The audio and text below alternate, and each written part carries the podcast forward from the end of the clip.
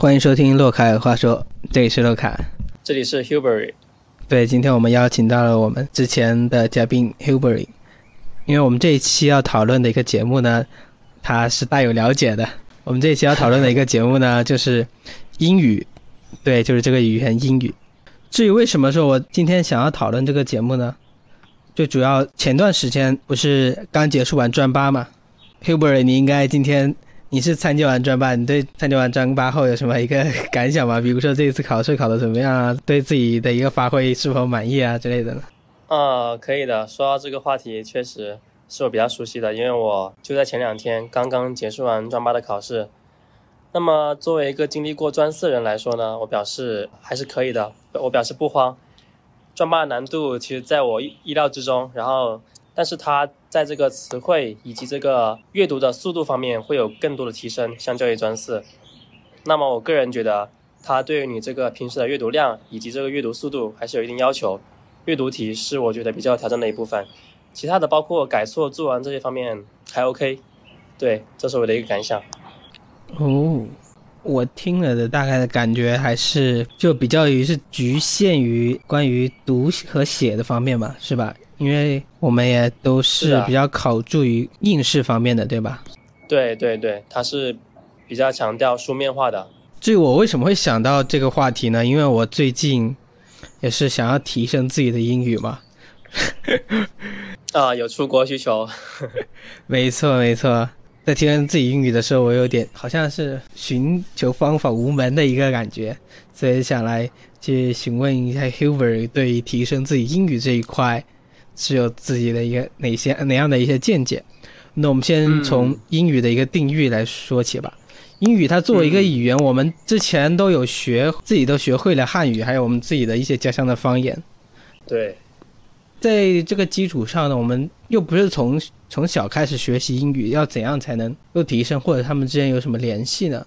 学习一个语言来说，学习语言的话，我觉得，嗯，最重要的一个就是环境，就我们常说的母语环境嘛，就好像一，即便是一个中国人小孩子，中国小孩，如果他从小就在国外生活的话，他有那样一个外语的环境，他每天耳濡目染都是这些英语的这些内容，那么。久而久之，他自然而然他的英语能力就会成长起来，所以我觉得环境是很重要的。这也是为什么啊，如果想学英语的话，你去一个外语学校对你来说帮助很大，就是因为这里会给你提供非常沉浸式的环境。就比如说课堂上，或者是平时课外的时候，你都能看到一些外国人在校园里面，那么你就有机会跟他们去交流。包括我们有些课程，老师上课也是全英授课的。所以当你每天都沉浸在这种环境中的话，并且有意识的去接收这些信息。那么你的能力自然而然就会随着时间的积累，会有一个逐步的提升。那我觉得环境这一点是至关重要的。对，没错。因为我最近呢，想要提升自己英语的时候，我看了很多的一些视频，他们也说最好就要自己创造一个英语环境。然后我自己也是的，我自己一个人待的时候，我也是。想方设法的创造吧，就是自己会去听英语的 podcast，还有嗯，去看英语的一些书籍，然后再去看一些美美剧，我还不不带中文翻译的那种，强行让自己说，嗯，对，强行让自己去对沉浸到这种只看英语的环境。以前我就是看到英语，下意识就会觉得我看不懂，现在我我一看，哎呦，我发现好像。你别说，有百分之呃二三十的还是看得懂的，大概也可以猜出他这他想要讲的意思。是的，是的，这就是这种方法的可行之处了。现在包括有很多 A P P，他们也会提供这种功能，让我们更方便的能够获取到这些英语的信息以及资料。没错。那提升英语除了这个创造语言的一个环境呢，是不是还有一些其他的一些方面呢？比如说什么提高自己词汇量啊，听说读写这四个方面哦，对对对。那说到学英语的话，听说读写这四个可以说是最基本的了，啊，也是我这个专业的话，大一、大二时主要的一个学习方向。我们也是着重在加强这四个方面的能力。首先先说听吧，那听的这一块呢，那这一块其实就是怎么说呢？叫 practice makes perfect，就是。熟能生巧，那我们对于听这一块，当时我们老师要求就是，你就多听就可以了。他会给我们规定啊、听的内容啊，比如说有非常好的 BBC 这种啊、英国的新闻，然后呢各种听力材料，同时在听的时候呢去模仿。那听这一块我们可以分为两部分，一部分是就是大概的去听，另一部分是精听。对精听的话，就需要你去很细致的去抓取这个听力中的信息。如果一遍听不出来呢，就反复听。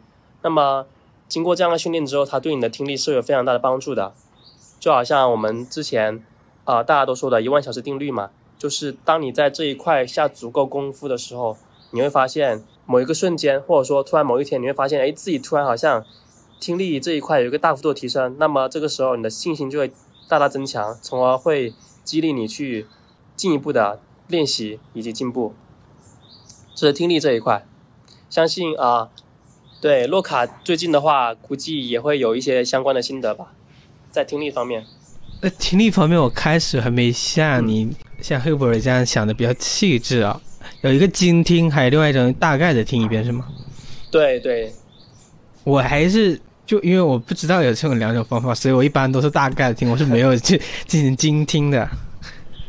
啊、对于初学者的话，就是你前期不一定需要精听，你就是多听就好了，就磨耳朵。对，这也是有很有帮助的。听的方面，你除了那个 BBC 的一个新闻语料，对语料之外，还有一些啥的吗？因为我自己听的方面，我最近就是在听 Podcast，因为我我接触 Podcast 的时候，我其实就是知道这个就是从英文的那边传过来的嘛，因为中文的一个博客还是属于比较小众的一个范围，而在英对，在美国那一块就已经是很大众的了。对。所以我在听 podcast 的时候，都会给我做我现在的一个节目，有时候会更多的一些灵感，因为他们英文对他们英文 podcast 听的时候会有一种，就是一种声声音的一种盛宴，完全享受在里面。虽然我好像很多都听不懂对我好像很多都听不懂，但是我还是会有一种享受在里面的。这也是我对于想要学会英文的一种执念，也就是因为这个 podcast 的来源就是因为从英文来的对。非常好。我想这就是兴趣的作用以及播客的魅力吧。啊、那你刚刚提到，除了这个 BBC 的英文之外，听播客也是一个非常好的方式。当然了，我们啊、我自己的话可能就是不太会经常的使用。那你听的话，其实听的形式多种多样，其实不是很重要。我觉得更重要的是你听的内容。对，你可以有侧重性的去关注一些你将来可能会需要用到的一些英语方面内容。比如说你出国留学的话，你可以关注一些日常对话，对吧？那比如说像我们专业呢，我们会比较关注一些商务沟通之类的、谈判技巧这些方面的内容。所以我觉得，啊、方法可以多样化，但是呢，你的目标啊、需要确定下来，从而保证你听的内容是高质量的，是对你之后有帮助的。对，这是有嗯一些想法。没错，没错，就是要还是要功利一点比较好一点啊。对对对，可学习可以功利性一点，这样子我觉得效率也会更高。会有一种正向的反馈，对吧？因为我最近在听的 podcast 就是、This is American Life，耶、它这个 podcast 是在美国的一个播客常年的霸榜的一个常年霸榜的一个播客，很多一些厉害。很有名的播客都是从制作他们播客然后开始延伸出去的，就是他们播客会给一些很多有名的播客嗯有很多的灵感。厉害了！听你这么一讲，我觉得都蛮蛮吸引人的了。没错，那我们接下来关于说的方面来探讨一下吧。好的，那么关于说这一块呢，根据我自己的经验，我们经常在课堂上，老师会给我们灌输这样一种概念，就是在英文里面听跟说它是不分家的，两者它们的关系是很强的。就是你英语口语说的这一块的水平，其实是能反映出你听力的水平的。一般两者它们之间是相互促进的，就是说你听力听得越好，那么你说也说得越好。为什么这么说呢？是因为如果你在听力这一块下足功夫了，真的听懂了，真的去精听了，真的是有所积累的话，那么你在说这一块，你就会口语上就会显得更标准，因为你听出了他们的发音。同样的，如果你的口语这一块发音不标准的话，那么你在听听力的时候，你可能就会比较费劲，因为你需要去转化，你会想，哎，这个人说的这个词怎么跟我的发音方式不太一样啊？他说是什么意思？说说是哪个词？你就需要思考。但是如果你跟他的发音是一致的话，你说的很标准的话，那么你在听力上就会轻松很多。对，那所以说这一块呢，它是跟听力相辅相成的。那如果想提高，平时还是多找人练习，尤其是能够跟真人去面对面沟通，我觉得这是效率最最高的一种方式了。哦，了解到就是听跟说最好是一起搭配的进行练习的话，对，这样提升会训练的。提升会更更大是吧？对，没错没错，因为你听的话就是听他们怎么说嘛，他的发音方式啊是怎样的，那就可以从而去矫正你的这个说，他们是相关联的。了解。但是说的话，我们好像没有那种在母语生活环境的话，就感觉是的，自己说的好像就提升可能会比较缓慢一点啊，而且别人很多人国外人不就有一些诟病中国人一些发音或者中国只会书面上的英语，却对于自己的口语的话就是很差的那种吗？确实，我觉得这也是应试教育的弊端之一，就是导致很多学生他们书面能力很强，但是在听说这两块都做的不是特别好，就是沟通上可能看来还是不够强。在雅思托福考试里面，听和说应该也是占了很大的一个比例吧？我觉得是对啊，占非常大的比例。他着重就考这两块，因为你是要去到时出国，你是要跟外国人面对面真实沟通的呀。所以说，听和说是就是最直接能用到的一种能力了。不过其实我觉得说这一块，它还在于你的词汇量多少。就很多时候，如果你能说的很标准，当然更好。但是呢，我们也不用太刻意的去抠细节，就是太关注自己的发音方式啊，以及是否有口音这种。因为语言嘛，它是用来沟通的，就对方能听得懂就好。哪怕你说的不是那么标准，但只要对方能听懂的意思，我觉得就足够了。所以很多时候，我觉得限制你说这一块的话，其实是你的词汇量。当你词汇量足够的时候，你会发现说这一块会轻松很多。这是我的一些看法。哦，没错，我让我感觉到了，就是在外国人来学我们中国的汉语的时候，他们经常说的也是让我们觉得很奇怪的一个口音嘛，但是我们也是能听得懂的嘛。，对，所以就而且但是他们自己说的时候，他们也不会觉得呃，觉得自己说的好像普通话没有我们说的这么标准，也不会觉得很不好意思，所以我们就不要他们对啊，完全不会焦虑。对啊，我们就不用受这种口音的这种这种影响，是吧？束缚。对，所以在说的方面，最重要的你提到的是要提升自己的词汇量，是吧？对，只要自己的能听懂。嗯，只要自己词汇量提上来了之后，然后听得多的话，说自然也会提上来了，是吧？对，其实他们之间是相互关联的。是的。那这样子的话，我们提高词汇量的话，你有没有就是给到我们一些英语不太好的一些人一些建议，或者是有一些技巧对方法，可以啊。说到这一块，我就有话说了。那么作为一个英专生，背单词肯定是啊、我们必备的嘛，家常便饭。那其实我从高中的时候就开始背四六级单词了。那我当时可能是本身的兴趣吧，或者说有一点天赋，我觉得背单词对我来说不是一件特别困难的事情。但是呢，如果我自己也总结一些方法呀，就提高词汇量，那其实我觉得，首先第一个就是你最好下一个背单词软件，比如说很出名的百词斩啊之类的。那么最好是每天给自己设定个小目标，比如说今天背个五十个单词。当然，这五十个并不是说你一定要完全背下来，那可能难度有点高。这五十个呢，你只要去每个都过一遍，或者说过过多几遍，争取每一个都熟悉，看一眼这个词，知道大概知道什么意思，那就够了。然后呢，第一天五十个，然后第二天重复，这样子往返几天，直到你真正的觉得这个词看一眼一秒就能出出来它中文意思，那我觉得就差不多可以了，就可以换新的单词了。那我以前就是这样去做的，我觉得效果很好。后面我才了解到，它其实是很符合就是我们人大脑的这种这种遗忘的规律，有一个曲线叫做艾宾浩斯遗忘曲线，它就是强调这种啊、及时复习的作用。所以说，我觉得背单词，总而言之就是需要多复习、多回顾，通过量变产生质变。对，这是我一些看法。了解。我们你有提到一个工具叫做百词斩的一个软件，还有个艾宾、艾宾费斯什么遗忘曲线图，对吧？对对关于提高词汇量的这个，好像也就是要多积累，是吧？啊、我觉得对，多多多重复吧。就是你一个词，你看多了，你自然而然会有印象。当然了，我刚刚只是举了一方面啊，背单词提高词汇量不只是记中文意思这一块，是吧？它有其他方面的。那我其实还有另一个方法，就是联想记忆法，就是有时候我会把一些单词，它的发音想方设法的跟它的这个中文意思结合起来。就比如说啊，现在网上啊大家都比较熟悉的，或者之前成为一个梗的，就是有个单词叫 ambulance，就是救护车嘛。那么这个 ambulance 它的发音呢，很多人就把它音译成什么 ambulance，俺不能死。那俺不能死的话，就需要有救护车来帮忙来救我。那你看这样子的话，这个词你一读出来就知道它什么意思。我觉得这也是一种很好的方法，就是联想记忆法。嗯，特别好的一个方法。我刚刚突然想到了，就是如果我们把自己就是忘记自己会汉语的话，就不用汉语来翻译的话，直接把它让我们重新学习一种语言，看到什么东西就直接下意识的先想英文单词的话，会不会是更好的一个方法呢？哇，你这个点提的非常棒，我觉得已经有点专业性了。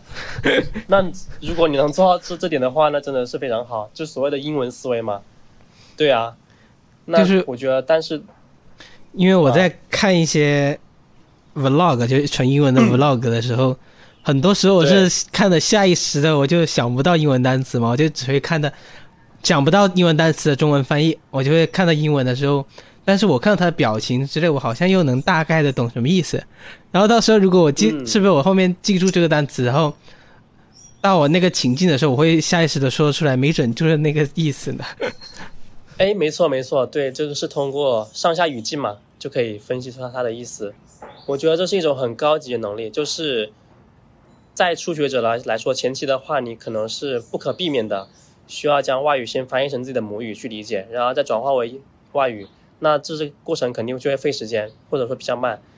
那我觉得只有在你前期通过大量的输入，通过在大量这种语料的学习之后，具具备了一定的基本功之后，才能啊拥有你刚刚说那种就是外语思维，通过你所学的那那门外语的思维去思考每个单词每个句子的意思。那这当然是效果非常棒的一种方式。希望真的能做到那样子吧。那我们还是说一下，现在我们到说回来说到读写方面，就是关于应应试方面会着重提高或者要求我们需需要掌握的一个方面吧。啊，也就是你专八要考的东西是吧？对，专八基本上就考这两点，着重考读和写，听力部分只占了百分之十左右，剩下的都是读和写。那关于读这一块，读和写，就像刚刚的听和说，听和说两者他们是相关联的。其实读和写两者也是绑定在一起的，也是相互促进的。因为读和写其实跟我们语文的学习有点像了。那你平时如果有大量的阅读，大量的积累这些好词好句，积累一些语法结构、句式之之类的，那么那对于你写作的话肯定是很有帮助的。所以读的话，就平时阅读一些英文书籍，或者说一些杂志，比如说我有同学就在看《经济学人》，或者说在看这个《纽约时报》之类的这类的杂志。那么他定期的这种阅读呢，一方面可以提升自己的知识量，另一方面他可以提升自己就是阅读能力。他对于这些英英文单词的熟悉程度，这样就能让他在考试中面对那些大篇的文章，就是做到很从容、很淡定。因为他有这个能力去应对，对我觉得读这一块还是得靠积累。那除了积累方面，阅读这块有没有什么一些技巧呢？就是你阅读的时候，你是怎么看那个文章？你是一个句子一个句子看，还是一个单词一个单词顺着往下看的？哦，还是一个段落这样？提的非常好，提的非常好。我觉得阅读的话确实是有技巧的，尤其是专八考试试中，我们这个阅读量是很大的。就是一一篇英文文章，我觉得它至少有八百到一千的英文单词，它需要你在十分钟，十分钟不是读完，十分钟除了读完之外，你还要回答三个选择题，包括三个简答题，这等于说你要十分钟之内完成六道题，并且读完一篇篇幅很长的文章，哇，这可想而知，这对你的这个阅读速度是一个很大的挑战。所以说，我觉得阅读的时候是这样子，如果你是做题的话，那我首先你得先看题目。先找准自己要问什么问题，就是带着问题、带着目标去阅读。然后呢，读的话我是这样子的，就是跳读。一般我是每一段只读第一句跟最后一句，因为中心句往往就在这两个位置。读完之后呢，直接到下下一部分，这样子顺下来。如果通读一遍之后发现了哪个点没有读懂，那再回去这样子去搜索。这是我的一个一个阅读方法，就是通读、跳读。呃，没错，你提到了就是关于读第一句跟最后一句嘛。因为我之前也不是很了解，但我当我使用了 Chat GTP 过后，然后我看过有一些有一些人出国的一些 Vlog 过后，他们会说，就是英语的那种他们讲述的一个语言的一个逻辑就是这样子，总分总的一个逻辑。所以你对对，所以你要着重听他的第一句话跟最后一句话，然后再一般是总结的。对啊，总中间然后再听对几个单词，你大概你就知道这一段他要说的是什么，是这样子的意思吗？没错。没错，没错，就是我表我想表达的意思。呃，那你专八对于你的阅读能力有这么高的要求？你你专八写完了吗？短 短时间内啊，当然写完了。我我这个印象很深刻，就专八我刚刚也说了，就是作文啊、听力啊、包括改错啊、语法这些、翻译啊这些，我都觉得还 OK。阅读这一块是对我最有挑战的一个部分，我勉强做完了，还是比较赶的，但是。还是能做完。嗯，因为我之前听到有一些就是考试专八的一些人，他们说时间完全不够用。确实是比较赶的。对。所以提到要就是要提高自己一个阅读的一个时间，就是要了解他们外语的一个说外语的一个表达的一个方式，对吧？技巧咯，对对对。他们跟我们中文的一个表达方式是很大的一个区别的嘛。我一开始我经常之前用 Chat GTP 的时候，我就觉得它比较啰嗦，后面发现好像是啰嗦还挺好啊，对，还对我们这些初学者还比较友好。是，确实。那最后写的这方面呢，你有什么可以有什么技巧能够提高自己写的这方面？嗯，关于写作这一块，那我觉得我说的话可能都是大家所熟知的一些方法了。其实英语。它本身就是一门很靠积累的学科。那写的话，三个词就可以概括了，就是贝多芬。英文的它的写作，它是有固定的这个格式的。像我们写作的话，就比如拿专八考试为例，他给我们的题目是，他的题目是说，就是对于大学生来说，应不应该设置一些额外的要求，就是除了课程学分上其他之外的要求，这个举动。来限制他们的就是能能否毕业，就比如说之前我我们国家有一些很顶尖的大学，他们会要求就是他们的大学生会通过这个游泳考试才可以毕业。你有听说过相关的新闻吗？我对这方面了解不太多，所以第一次听 啊。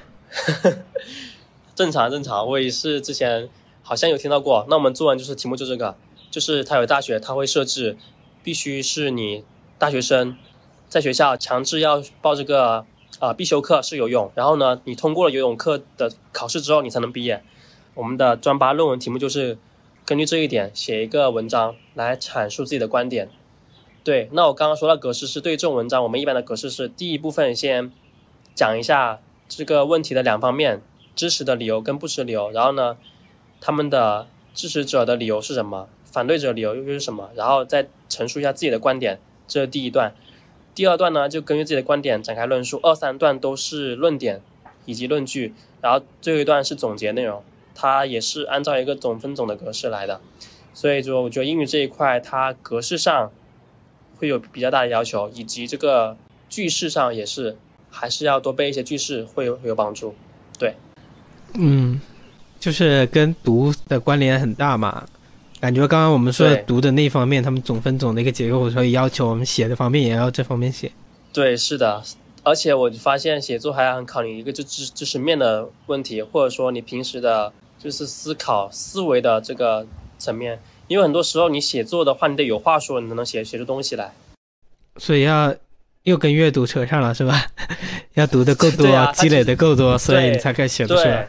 对，平时对一些问题有思考，它其实跟中文的写作是很相似的，逻辑上基本上是一样的。是的。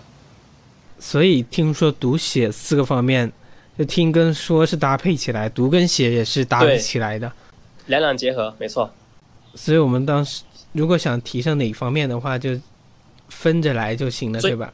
对，最好是你要提升哪方面，就把它另一方面就两两手一起抓，你不能只顾着一个方面下功夫。我觉得这是效率比较高的一种方法。了解到了，大概对我来说有一个大致的一个方向了，要提高自己。有帮助就好。对，那好，我们现在休息一下。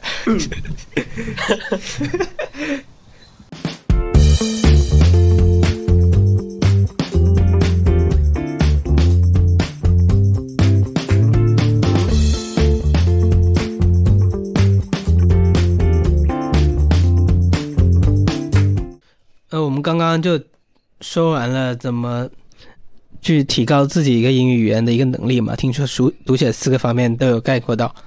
接下来我们就想探讨一下，就是我们为什么要学这个语言呢？为什么要学英语呢？嗯，这是个值得思考的问题。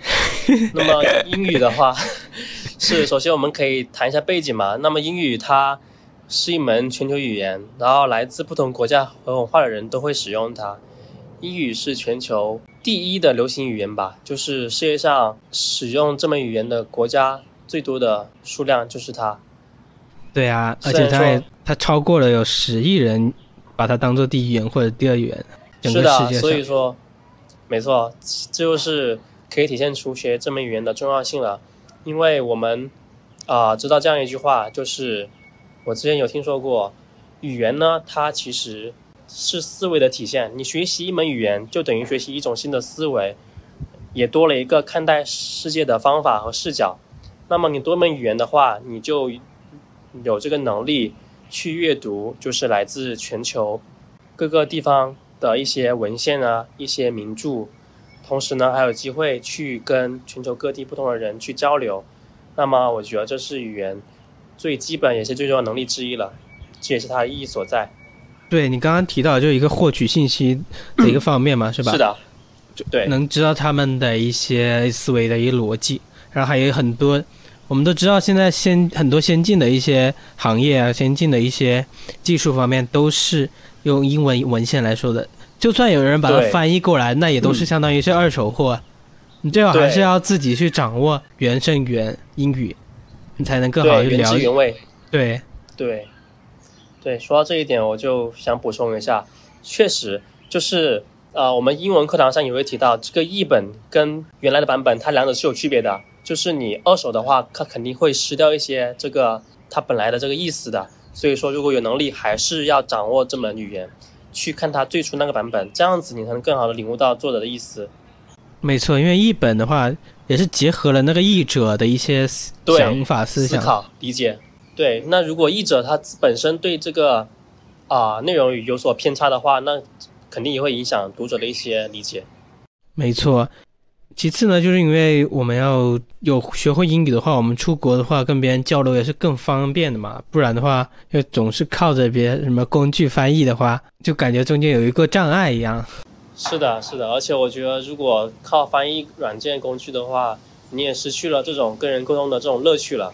没错，然后学会了的话，我感觉自己的路子可能也更多了一点，对吧？对，没错，没错，就是学这门语言，它最重要的一个作用，我觉得是它真的是为你打开了一一扇新的大门，你有一一种更广阔的视野，一种全新的视角，可以去啊、理解这个世界，就包括不限于你刚刚说的，就是看一些啊、学术文献啊，包括你去获取一些信息，这样子，通过各种方式，它都会影响你的思维，影响你的思思考方式，从而对你的人生还是有一定影响的，我认为。对，没，因为我之前有一些同学，他们就会有说，英语现在可能已经落伍啦，或者 AI 很好啊，很厉害啊，然后他们翻译、嗯翻译都已经快要达到什很么统先进了，对统称传译之类的能力啊之类的。是但我觉得吧，可能也是因为现在有一些出国的机会，然后让自己迫在眉睫，想要提升自己这方面的话，感觉英语在教育方面其实还是特别的重要的嘛，必须还是得学会一下。对对，不可忽视的。其次呢，就是你现在在找工作的时候，应该有看到要，或者是你在找的都是要求有语言能英语语言能力的嘛？因为我之前找的一些什么跨境电商啊嗯什么的，那个全部都是要要求要英语，必须过四六级。对对对，那我们说到意义的话，我们务实一点，就是结合我们大学生这个身份来说，那英语肯定是对于找工作有非常重要的意义。那不论是你刚刚说的跨境电商，那么跨境电商听这个名字就知道，它既然是跨境的，那那肯定是要跟外国人、外国客户打交道，那么英语能力肯定是一个必备的基本项。那同时，对于我这个专业的学生来说，那我们找工作时会比较倾向于一些外企。那么外企的话，他们的交流习惯是他们在日常交流中就会有使用英语的习惯，那更不用说跟客户在沟通时，肯定是用英文沟通。所以说。英语能力它是一项基本功吧，也是他们考察的一个重要的标准。没错。其次，英语对我个人的一个影响呢，就是你刚刚有提到的一个，就是提高自己一个思维的方式。然后其次呢，就是有关英语文献啊。然后现在我更着重在乎的，也就是英语的一个 podcast。嗯，你在听 broadcast 的时候，会主要听哪些英语方面的内内容呢？能分享一下吗？我听的有一些就主要涉猎于是财经方面的和一些就是故事方面的。哦，财经方面就是因为我比较感兴趣嘛，因为之之前自己有投资，然后在美国的一个呃金融市场也是特别成熟的，美股的美股的一个指数十年来都是上涨的嘛，所以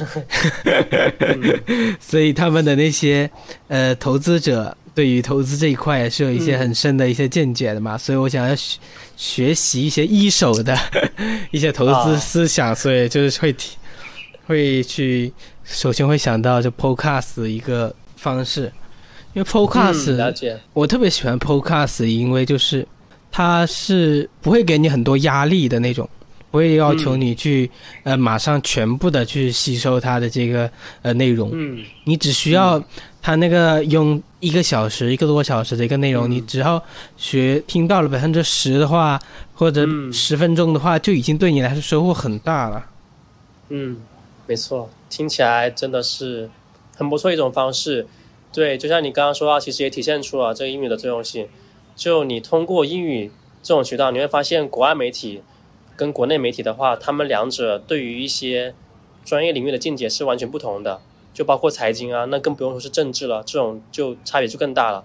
所以说，我们用英语去浏览这些内容的话，就会给我们一个更更多维的视角吧，去吸收这些信息。对，给我们更多的一些思考的一个角度啊。是的，是的。然后我听故事方面的呢，就可以更多的了解一些异国的一些生活方式了。哼。你平时有就是涉猎一些英语方面的一些是新闻呢，还是书籍呢？有吗？还是主要就是电视影视剧呢？像我像我最初我就是涉猎影电视剧了，当然是《老友记》，我都刷了不知道多少遍了。对对，我跟你一样，我最初也是影视剧先入坑的，然后包括《老友记》也是你之前有给我推荐，那我觉得这是一部非常不错的片子，然后呢，这也是非常适合就大部分想学英语的人就是入门的一个途径。就先从电影、音乐这些方面着手，因为它能提高你的兴趣，同时你也会很容易的沉浸其中。所以说，对于刚学英语的人来说，我觉得是帮助很大的。除了影视方面呢，书籍也是一个很重要的一个渠渠道嘛，对吧？我之前我最近在看的一个英语书籍叫做《Our Lives》，嗯，《Our Lives》就是我看的一个一个博主他给我推荐的。主要内容讲什么呢？听起来很不错。它主要内容，那个博主他给我提示的就是你要去用你的石头碰别人的鸡蛋，哦，用中文的话来说就是宁做鸡头不做凤尾，嗯，很有意思的观点。就他提到了一些例子嘛，比如说比尔盖茨嘛，嗯，他在在青少年的时候就已经接触了 computer，嗯。这对他后来创造出微软的话，就是基本上很难有很难有其他人去能够跟他比拟了。嗯，我们其他人是有很难很难在青少年的时候，在他们那个时间段的青少年就接触到电脑的嘛。所以他在这个领域就就相当于是当了鸡头，他就不会跳到别的一些领域去当去愿意当凤尾。哦，了解。所以要找到自身的一个优势。嗯，然后并且。在这个优势的一个市场，然后去去发挥自己的功能，其实这跟我，我感觉我自己其实跟这个挺像的，因为我你之前有了解过我，就是学过播音的嘛，我参加过一个高考的一个播音艺考，了解。但是我去播音艺考的时候，我会觉得我自己和里面的人格格不入，你知道吗？可能这是我因为我就是反而落榜的一个原因。嗯，你不是也去投递了一个大厂的一个简历去面试了吗？你会不会觉得你自己跟别的面试者感觉有种格格不入的感觉？对，觉得别人的那些能力啊、嗯一些经历啊，嗯都是跟自己差别很大的。好像不跟他们不是同一个频道上的。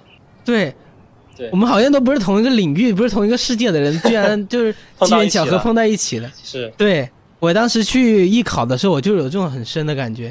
哦我觉得，哎，好像我就跟他们不是一个领域的，就让我，所以我也是有点坚定我后面不想继续学播音的一个原因。嗯，但是如果你把我这个，就算我没有去继续往这个专业去发展，但是我还是拥有了学习当时的一些能力嘛，所以我到我那些没有学过播音的那些人，就在他们手底下去抢一个演讲比赛的一个第一名，这是很简单的一个事情嘛。有点像降维打击了，是厉害。对啊，嗯，我在这里这个方面我就可以当个鸡头嘛。你我要是去专门的播音方面，那我肯定会被当个凤尾啊。嗯，我觉得就很有有点像扬长避短的意思。对，对，扬长避短。把自己的优势跟特长这个发挥出来。那个博主嗯给我一个介绍，也就是没有必要就拿自己的一个鸡蛋去碰别人的石头，是吧？对，很有启发，很有道理。所以我这也其实是我看书，我自己也喜欢看书或者看一些电视剧啊之类的，嗯，给我的一些启发。我会喜欢把那些东西结合自己的经历，嗯我会发现，哎，好巧妙的就对应上了。interesting。同时，我也觉得这也是读书或者说看电影给我们的一个呃意义所在吧，就是它真的能帮助你解决一些生活上的问题，或者说指导你去怎么样更好的生活，这也是一个很重要的作用。对啊，它会提升我自己的同时，正好有这个什么流媒体这些平台嘛。如果我们自己创立一个平台，把自己的这一部分讲出来的话，我们应该会收获跟我们差不多的类型的一些观众、听众对，没错。然后他们聚集在一起，他们会跟你感到共鸣，嗯，然后同时。因为这个世界的舞台并不是都是留给那些凤凤凰的头那些人，对都留给凤凰的。对我们鸡头也是有自己的一个舞台的嘛。对，深表赞同。刚刚说的这本书《Our Lives》，你是在哪个渠道知道这本书的呢？是通过什么方方式知道的呢？就通过我的关注的一个博主，叫做 Money X Y Z，哦，是在什么啊、平台上、软件上？YouTube 吗？对 YouTube，哦，了解。你其实这也是从一方面体现出了英语它的这个重要性，就是你会有各种渠道去了解一些新鲜的资讯和信息。那换做你在使用一些中文的软件的话，可能就没有机会知道这本书了。没错，因为我要在多维度的去去理解一些事情的时候，异国的一些人可能会给你一些不一样的一些启发，对吧？，对他们的观点，我觉得很重要，非常重要。没错，这也是我觉得英语是一个很重要的原因。就算你去看那些翻译的话，嗯，你可能会没有这种，会达不到你会产生这种灵感的一个感受。是的，是的，其实这也就是我们所说为什么要去学这个语言。我只是想让我自己更多元化。对，那英语方面呢？其实我们知道还有一个商务英语，也是你的专业。对于你商务英语来说，跟我所理解刚刚就只是把它当成一个工具的话，有什么不一样呢？好的。那么商务英语这个专业，顾名思义，它其实有点像一种结合，就是把商务的一些专业领域的内容跟英语这一块结合起来。你可以简单理解为，就是通过英语这门语言这种方式去学习商务知识。那我举举些例子，我们我们平时所学的课程呢，就有很多这种商业化的知识，比如说一些国际贸易啊，比如说经济学，比如说 marketing 市场营销，还有一些管理学啊、组织行为学这种。那这些知识呢，它可以说，如果以后一个人想要在商业领域有所发展、有所建树的话，那这些知识都是他必备的基础知识。那我们商务英语就会去学习这些课程，并且我们的就是教材、这些课本全都是英文的，包括我们上课的老师的讲解啊，平时考试的卷子的这些内容啊，大部分也都是英文的。所以说，商务英语它是一门综合性比较强的一一门学科吧。它既可以丰富你对商科知识的了解，也可以在潜移默化的提升你这个英文的能力。对，就是商务英语。哦，我听的理解就是用英语这个工具来去研究商务方面，对吧？是的，它是一种全新的视角，跟你用中文学习还是有挺大不同的。对，全新的一个视角。对，就是所谓的英语思维嘛。对，全新的一个视角。对的，这个点其实提的特别好。我觉得学习英语这个语言呢，以及我对英语这个含义呢，就是能给我一个全新的一个视角。是，在我创在对于创作者来说呢，一个全新的一个视角是一个特别重要的一个方面嘛，让你的灵感的来源才会更多。对，同同时你也不会就陷入一个信息闭塞的这种一个状况，你可以获取到更多信息，从而让你的想法不那么片面，能够达到一个更全面、更客观的角度。这就是我觉得英语它提供一个全新视角的意义所在吧。没错，因为我做播客都会有一些自己的经历才可以制作出来，但是这个经历的话，有的时候就相当于是工作、是租房啊，嗯，那少了这些经历的话，那我怎么去去摄入我的一些知识呢？我想英语这一块是我要克服的一个 嗯，一个难挑战，我必须挑战。对我要克服了它。我想我可能我的一些灵感来源会更广阔一点。对，我也觉得是的。我对英语的一个看法就是，它会给我一个更全新的一个视角。Hubert，你呢？对，我也这样理解的。它就像是一种视角，一种思维方式，更是一种工具吧。有了它，那么你对世界的看法会更多元化、更包容，同时也能有更多灵感和想法。这对我们的工作和生活都是有很大的好处的。对，这是我的看法。好的，那好吧，我们今天就聊到这儿了。我是洛卡，我是 Hubery，我们我们下期再见，再见。